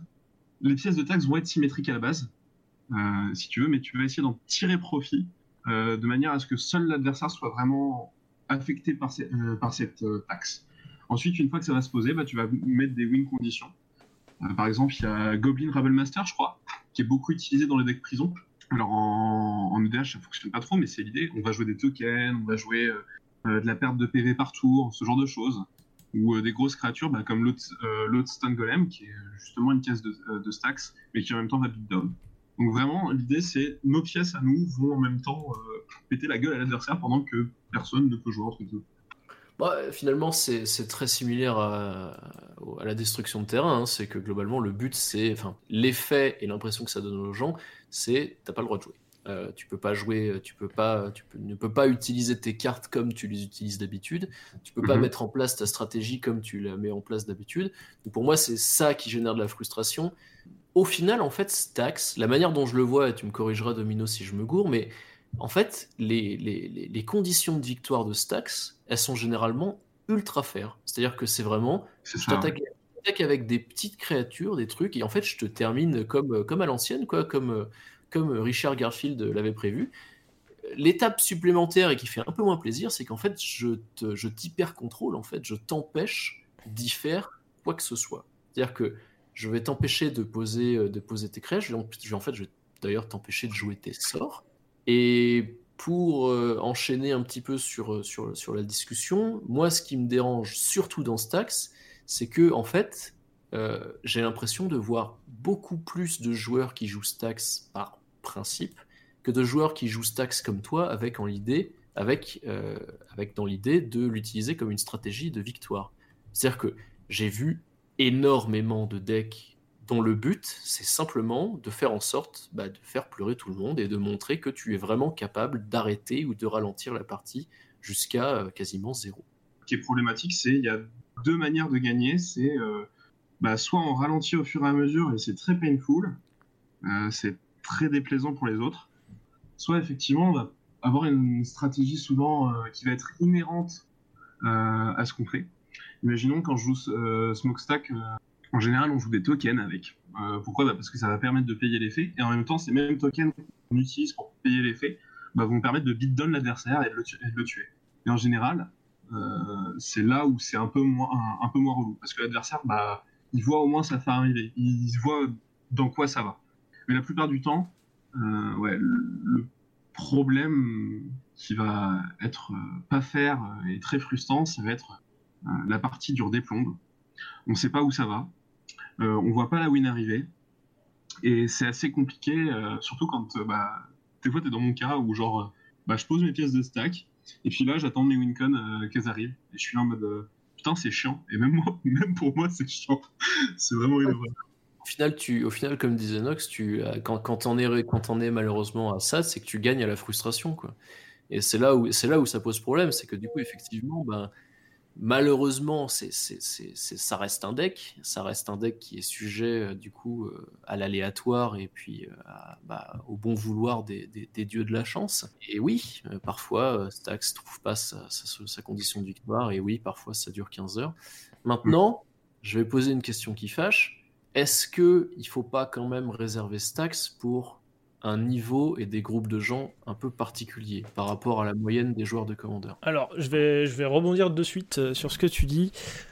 Ta question, elle prêche complètement ma paroisse. C'est-à-dire que je considère que ça soit Stax ou même euh, Massland de Destruction, euh, même combo dans une moindre mesure, j'estime à titre très personnel que ce sont des stratégies de deck niveau 8. Tu peux jouer ça dans, dans des niveaux inférieurs, euh, mais je pense que ça n'a pas trop d'intérêt déjà vis-à-vis de tes adversaires. Euh, le niveau 8, c'est vraiment un niveau de deck où tu es censé dedans avoir un certain nombre de removal et pouvoir contrecarrer ce genre de stratégie.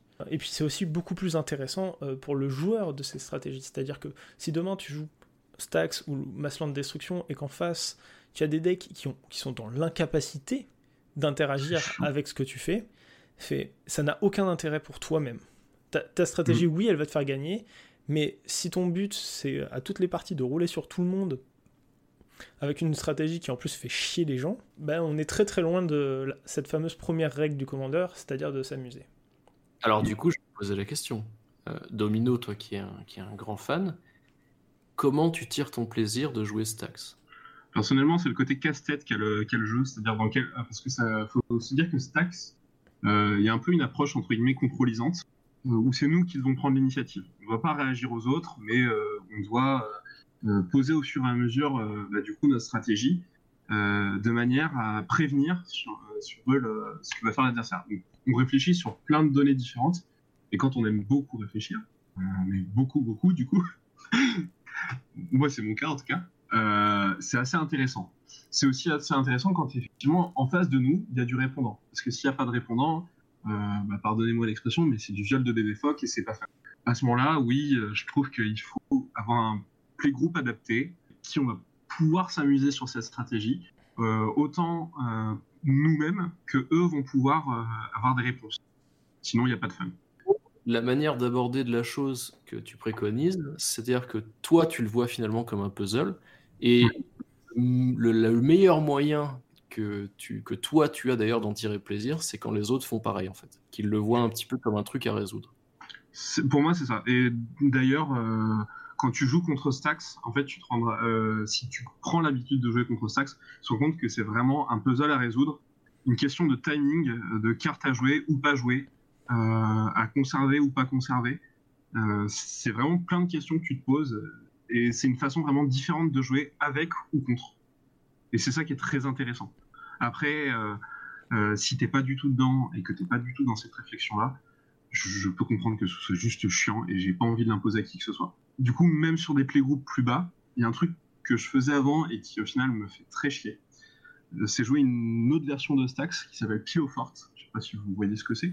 Ouais, oui, je, vois très bien. De défense pour euh, empêcher bah, d'être attaqué, ciblé, euh, c'est comment dire, c'est permanent détruit. Ouais, avec des cartes comme, propagande ou prise enfant en balle, ouais. C'est ça, propagande, ghostly prison, ce genre de choses. En fait, je trouve ça pas fun du tout, voire même un peu perverse. En fait, c'est vrai que c'est une stratégie qui est qui a même été tellement acceptée qu'elle est présente dans l'un des decks euh, préconstruits qui est sorti en commandeur il y a quelques années, le deck Tiro Equinaios. Mhm. Mais en fait, elle est mieux acceptée finalement parce qu'elle laisse les autres faire ce qu'ils ont envie, je pense. Dans le sens où, bah, quand tu joues Pilo Forte, généralement, tu n'interagis pas tant que ça avec les autres, dans le sens où tu dis, bah, il faut payer deux pour m'attaquer, il faut que, euh, si tu veux m'attaquer, il va d'abord falloir que tu détruises cet artefact et cette créature, parce que sinon, je vais pas prendre de dégâts. Mais vu qu'elle laisse, en fait, aux autres toute la latitude de jouer leurs cartes pour essayer de trouver une réponse, euh, je pense que c'est pour ça que c'est moins frustrant à première vue. À première vue, je dis. Parce que c'est vrai y a deck pilo qui est vraiment centré dans cette idée de euh, tu, ne, me toucheras pas. Au final, il peut être tout aussi lock qu'un deck euh, Stacks qui va bah, t'empêcher d'utiliser des réponses normales pour peut-être un peu moins de pièces, de pièces maîtresses. Je suis pas tout à fait d'accord tout simplement parce que euh, là où euh, Pilofort en fait euh, va pas taper tes ressources, ça veut dire que oui effectivement il va se protéger et il va plutôt t'orienter vers attaquer les, autres adversaires par exemple, mais globalement une fois que tu auras géré les autres adversaires, tu as toujours moyen de jouer tes removals de façon à faire bah, péter les propagandes et pouvoir passer. là où Stax, sa stratégie c'est plutôt t'empêcher de pouvoir aussi jouer la gestion. C'est un peu, en fait si tu veux c'est un peu moi, hein. Euh, on revient un peu à la même chose, c'est-à-dire qu'il faut des, pièces spécifiques pour taper dans Stax. Si on veut se battre contre Stax, il faut des pièces spécifiques, des disenchantes, euh, des effets qui vont gérer les permanents. Problème étant, c'est que quand tu vas jouer euh, à un niveau moindre, imaginons un niveau en dessous de 8, tu vas te retrouver contre des personnes qui n'ont pas forcément la quantité de gestion nécessaire à faire ça. À savoir qu'en plus, quand tu vas jouer Pilo Forte, tu vas jouer des cartes, donc euh, des enchantements, des artefacts qui vont protéger tes autres enchantements et artefacts. Donc il va falloir d'abord les détruire. Donc en fait, tu te retrouves face à des adversaires déjà pas beaucoup de solutions en général contre ce que tu fais. Et en plus de ça, bah, tu lui rajoutes encore des, euh, cartes comme ça pour protéger les premières.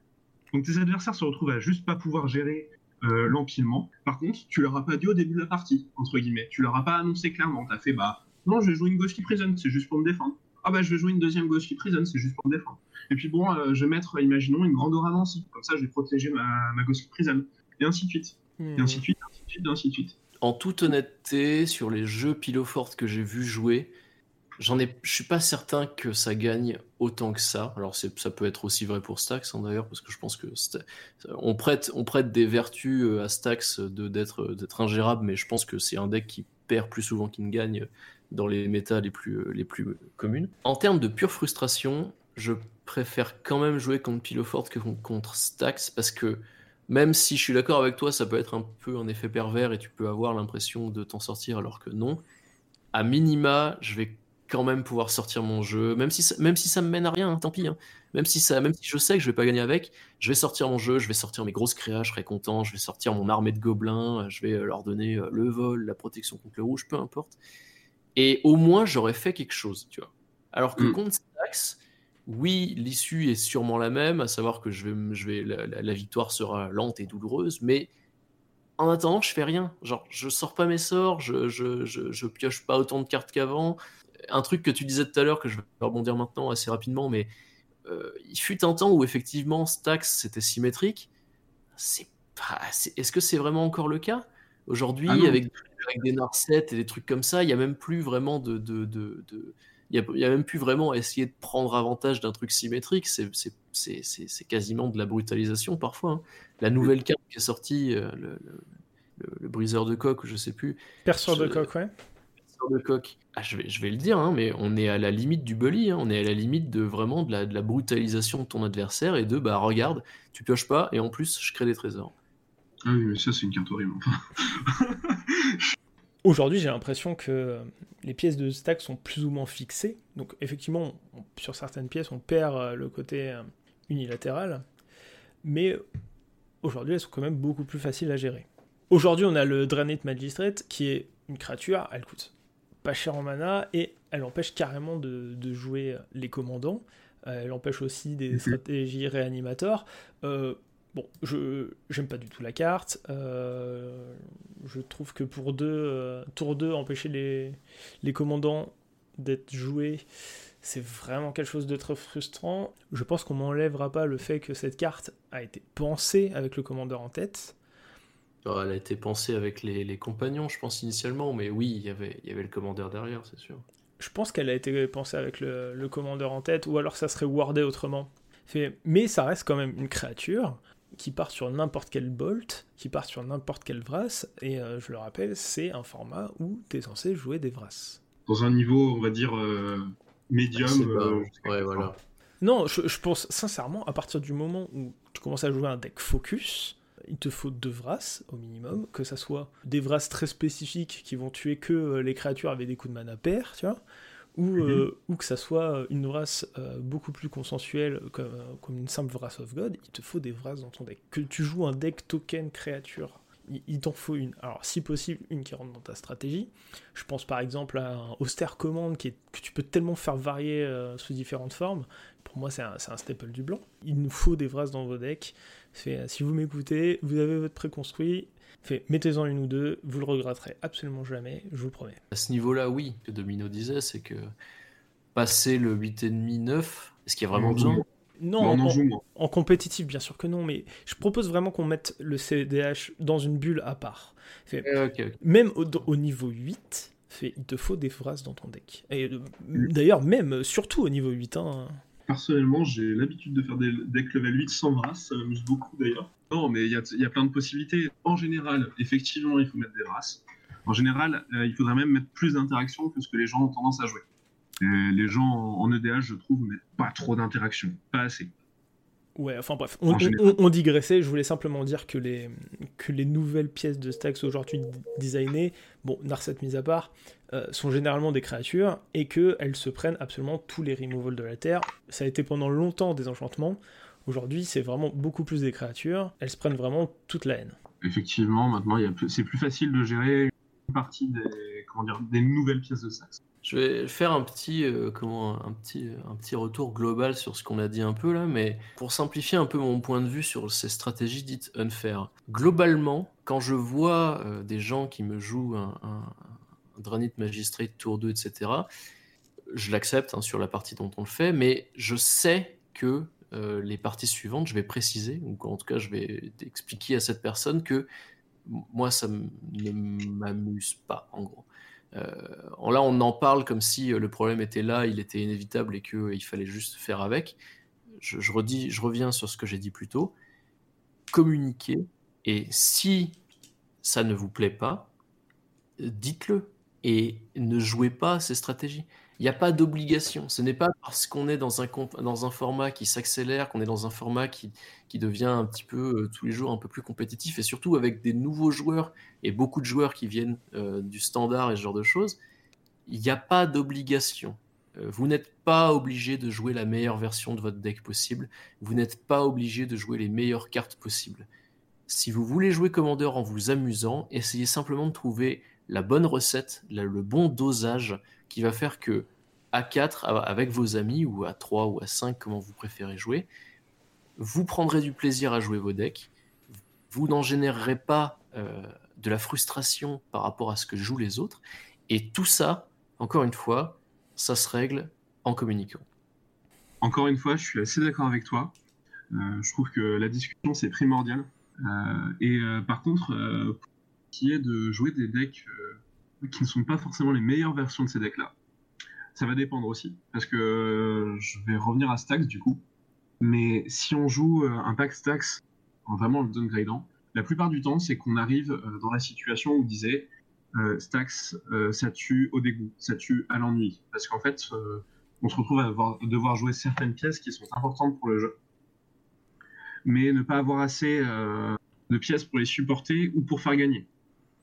Et donc, du coup, ça devient très chiant pour les adversaires. De la même manière, je conseille même pas de jouer, comme je disais, Pile Forte conseille pas du tout à jouer même en, bas niveau. Pas parce que euh, c'est trop fort ou pas parce que voilà, mais euh, juste parce que euh, ça, ça n'apporte pas de fun. Enfin, je, je, trouve, je vois pas, le, je vois pas le fun que ça. Et pourtant, j'adore Stax. Mais jouer à bas niveau avec un, avec un quelque chose qui est un peu, comme j'ai dit, pervers au début, c'est pas intéressant pour soi et au final, c'est un peu tromper les adversaires si vous voulez vraiment jouer Stax, parce que c'est amusant, comme on l'a dit, ça peut être un puzzle. Si vous voulez vraiment jouer ce genre de stratégie un petit peu frustrante pour les adversaires, il faut vraiment que eux également le voient comme un défi à relever pour leur deck. Euh, mm. Est-ce que, euh, est que euh, mon tribal gobelin est capable de battre ce genre de deck? Est-ce que j'ai les moyens de, me creuser la tête et d'aller chercher vraiment la petite carte qui va me permettre de renverser la situation Et à partir du moment où vous arrivez à faire ça, et que vos adversaires considèrent qu'ils ont une chance et qu'ils peuvent se battre à armes égales, je pense que c'est là que vous avez gagné et que vous pouvez enfin réussir à jouer ce genre de stratégie à faire. Tu fais une très bonne euh, transition, euh, Dada. Je voulais te demander, Domino, est-ce que tu peux nous parler du lock? Alors, l'idée, du coup, pour un lock, euh, pour cette stratégie-là de win, ça va être de se mettre dans une position où les gens, et a fortiori les adversaires uniquement, ne vont plus pouvoir jouer de spell, mais clairement ne, peut, ne plus pouvoir les jouer. Euh, comment ça va se passer? Ben, On va prendre un exemple euh, assez bête. Stasis. Donc Stasis empêche les, les, permanents d'étape. Root Maze, euh, il dit que les artefacts et les terrains arrivent engagés. Et une solution pour pouvoir garder sa stasis valide, c'est-à-dire pouvoir payer le 1 donc là, on va, on va être dans une situation où les gens, au fur et à mesure, ne vont plus avoir de mana. Il va arriver, il va arriver à quelque chose où, bah, du coup, ils vont plus pouvoir caster de spells. Un autre lock possible, ça va être Granite Magistrate, on en parlait tout à l'heure, avec une carte comme Ubamask. Ubamask dit que les cartes, quand on les pioche, on les exile à la place. Et Granite Magistrate, du coup, va empêcher les adversaires de caster les, euh, cartes exilées par euh, Ubamask. Donc ça, c'est des locks qui donc vont pas dire clairement qu'on a gagné la partie, mais en vrai, ça lock la partie et ça nous la fait gagner. Parce qu'on va être la seule personne à pouvoir jouer. Et donc la seule euh, personne à pouvoir mettre une pression. Et ça ressemble un peu à combat. Effectivement, à partir de ce moment-là, tu lock et euh, bah, a priori, euh, un adversaire de bonne foi accepte de concéder à ce, à ce moment-là. je trouve que c'est pas pire parce que ce, ce, genre de situation génère pas vraiment de frustration dans le sens où bah, t'as admis que t'as perdu, t'as laissé le, le, joueur adverse empiler ces pièces de puzzle. À partir de ce moment-là, mm. je considère qu'il faut concéder. Euh, ce qui me dérange un peu plus avec Stax, c'est toute cette zone grise qui, est, euh, qui consiste effectivement à juste ralentir la personne. Typiquement, tu parlais de Stasis. Euh, je sais que tu adores cette carte, personnellement je la déteste. ça fait partie pour moi des cartes qui ont été designées dans les débuts de Magic, et un petit peu à la manière de Savant Fou, ils n'ont pas vraiment réfléchi à ce qu'ils ont fait. Mm-hmm. Cette carte-là, tu peux la, simplement la jouer et en fait décider de gagner du, tempo dessus. Euh, oui, c'est d'ailleurs très valide. Ouais, bien sûr. Je, je conteste pas la puissance du play. Je jouer la carte seulement pour la ralentir, je trouve ça très. Euh, ouais, très relou, mais très, très contraire à l'esprit du commandeur en général. Alors, encore une fois, je le répète, dans un certain euh, niveau de playgroup, c'est complètement admis. Mais cette carte-là, non seulement elle empêche de, détaper euh, les permanents, mais euh, ce qui me dérange aussi, c'est son coup de mana, c'est deux. Et deux, mm. ça veut dire que tu peux déjà commencer à avoir plusieurs landes, euh, jouer Stax, ou peut-être même aller la tutor et la caster, parce que le fait qu'elle coûte 2 fait que bah, tu peux potentiellement euh, empiler euh, le spell pour ensuite la, chercher. Mhm. Et voire même jouer un permanent qui te permettra d'en amuser. Et tout ça dans le même tour. Ce coup de mana de 2, je trouve qu'il fait vraiment la puissance de la carte. Dans les decks où c'est joué, si tu veux, c'est pas le, c'est pas le, coup de mana qui, qui, nous intéresse. Elle coûterait 3, on la jouerait. J'entends bien. Ce, ce que j'entends par là, c'est que ça la rend extrêmement flexible dans la mesure où tu peux la jouer et euh, slow directement la game juste avec elle en jeu et euh, payer mhm. un bleu euh, à chacun de tes entretiens jusqu'au moment où bah, tu as une façon de te désaper. C'est-à-dire que même sans avoir de solution, en fait, la carte toute seule peut être un play valide. Et, et, même le fait de pouvoir la tutor et la jouer, je vais, je vais faire une petite dégression, mais j'ai envie de la comparer un petit peu à, Balance en duel Commander, où la carte coûte que 2. Mhm. Et en fait, euh, si demain elle commence à coûter 3 ou 4, ou peut-être euh, un double coloré, le fait de pouvoir la tutor et de la jouer juste après parce qu'elle coûte pas cher, ça, ça rend des cartes vraiment euh, très très très fortes. Contrairement à. Alors, Balance, Balance c'est une carte où elle est vraiment. elle est très forte quand tu es derrière. Alors que Stasis, pour la jouer, il faut avoir une avance. Parce que si tu n'as pas une avance en mana, en fait, tu vas pas avoir les reins assez solides, d'une part, bah, pour payer le coût, de, euh, de la stase à chaque tour, et d'autre part, tu vas pas avoir euh, le moyen de jouer quelque chose qui va te permettre, ou toi, tu vas pouvoir jouer les adversaires. Vraiment, Stasis, euh, ça coûte 2 mana, mais ça t'en demande beaucoup plus dans la finalité. C'est très, c'est très, très, très, très manavore d'arriver à, poser une bonne Stasis même une stasis qui va euh, temporiser, une bonne stasis qui va temporiser, ça ne va pas faire gagner. C'est très très manavore, contrairement à, ce que le coût de la carte indique. Ce qu'il va falloir payer le, coût à chaque entretien. Donc ça veut dire qu'il faut au moins pouvoir lander à chaque tour, ce qui n'est pas forcément donné. Si tu ne fais que piocher une carte euh, par tour et que tu n'as pas d'autre chose qui se déroule pendant que tu as ta stasis sur le board, tu vas juste attirer la haine et c'est pas valide du coup. D'un point de vue technique et d'un point de vue euh, play optimal, je dirais que c'est très, euh, c'est très compliqué d'avoir une bonne stasis bien posée qui va bien temporiser. C'est vraiment une carte qui fait mal, qui est chiante, mais plus compliquée que ce qu'on pense à utiliser de manière euh, valide. D'accord, ok. Est-ce que vous avez quelque chose à rajouter sur Stax en général? Euh, Je voulais poser une dernière question. Est-ce que c'est pas au final un problème pour Stax euh, d'être un peu euh, le, grand méchant loup, la bête noire, et qui du coup t'empêche de gagner quand tu joues des parties en multijoueur? Parce que du coup ça te met quand même une sacrée cible sur la tête. Oui, oui, totalement. Euh, le fait de. Alors surtout hein, quand les joueurs, en fait, on, se sent obligé de leur annoncer qu'on va jouer Stax, parce qu'on n'a pas envie d'être mal aimable avec eux, entre guillemets. Du coup, on se met une target sur la tête, et une target qui est des fois pas méritée. Euh, j'avais un exemple de situation où euh, les gens en face de moi, euh, sous prétexte que j'avais joué Stax, m'ont juste enfoncé, totalement enfoncé. C'est-à-dire que j'avais pas de carte en main, j'avais pas de pièce de Stax sur le board, on venait de me gérer ma pièce de Stax, on me frappe, donc du coup on me descend au PV, enfin bref, on me met la pression. Alors que j'ai pas de carte en main, je vais rien faire. j'ai une économie en mana qui est assez basse. Bref, je suis au 36e dessous, et vraiment c'est parce que je jouais Stax. Et inversement, les gens ne savent pas jouer contre Stax parce que, euh, autre exemple de situation euh, euh, où les gens vraiment me targetaient mais ne savaient pas comment, comment bien s'adapter. J'avais une static orb sur le board, donc des tapes que deux, que deux permanents sur par tour. Une Orb of Dream, donc les permanents arrivent engagés, et une, une Amulet of Vigor. Un permanent arrive engagé sur mon board, les personnes ont dit euh, ouais, il faudrait plutôt euh, péter euh, son amulette of vigor, comme ça, ça l'empêchera. Et moi, j'avais comme réponse, bah en fait, simplement, tu, casses l'Orb of Dream, donc du coup, les permanents arrivent dégagés. Donc tu fais d'une pierre deux coups. Tu m'empêches de vous staxer et tu, fais, tu rends mon amulette of vigor inutile. Ah Et donc les gens n'ont pas les bons plays, ils sont pas habitués à jouer contre, alors que des fois, ils ont les bonnes solutions ils ont tendance à jouer au plus efficient pendant leur tour, à se dire oh bah il faut absolument que je fasse ça pour pouvoir faire ça. Et en fait, ils réfléchissent pas au joueur qui est en face. Et c'est pas que contre Stax, hein, c'est dans d'autres dans d'autres situations contre des packs plus faibles. Mais du coup, contre Stax, c'est encore plus euh, encore plus pénalisant. Globalement, le conseil, c'est euh, vous laissez pas manger par votre frustration, réfléchissez et il y a toujours une manière de s'en sortir. Moi, j'ai pas eu l'occasion de beaucoup le répéter, mais euh, le commandeur multijoueur, c'est un jeu où aussi intervient la politique.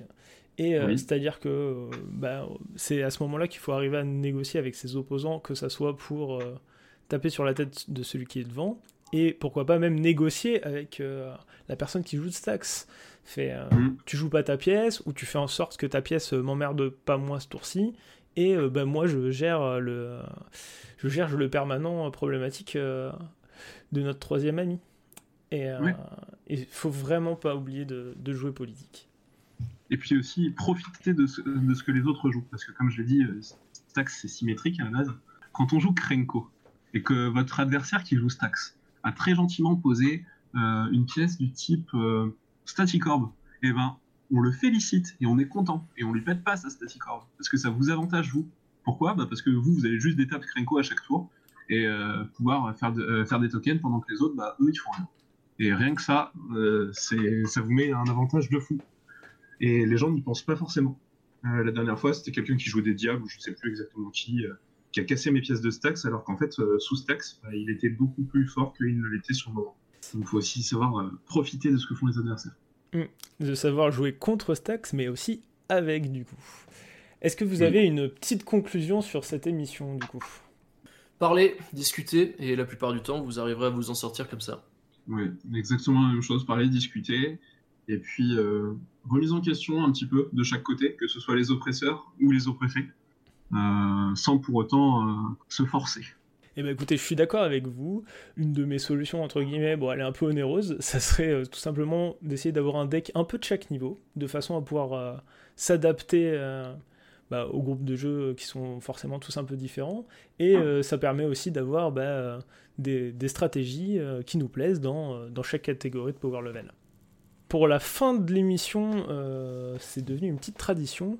Maintenant, est-ce que vous avez des œuvres que vous avez lues ou regardées ou écoutées euh, que vous voudriez partager avec les auditeurs? Euh, Dernièrement, euh, je conseille fortement les, derniers titres de Gorillaz. Ok, et toi Dada? Oh, Attends, tu me prends au dépourvu. si, c'est bon, je l'ai. Ok. Il euh, y a le film Soul qui est sorti sur. Euh, bah, il sur Disney Plus actuellement, mais peut-être qu'il y aura moyen de le, récupérer euh, différemment plus tard. Qui est un très bon film d'animation qui, a, vraiment une, identité visuelle très particulière et qui, qui vous permettra de, de, vous reposer un peu et de vous calmer après votre partie de Stax. Ok. Euh, moi personnellement, je me suis cogné la troisième saison de Cobra Kai, qui est un spin-off euh, suite de Karate Kid. C'est très rigolo, c'est sur Netflix et ça m'a fait beaucoup marrer. Du coup, on touche enfin à cette fin d'émission qui a été plutôt longue. Je vous remercie d'avoir participé, les gars.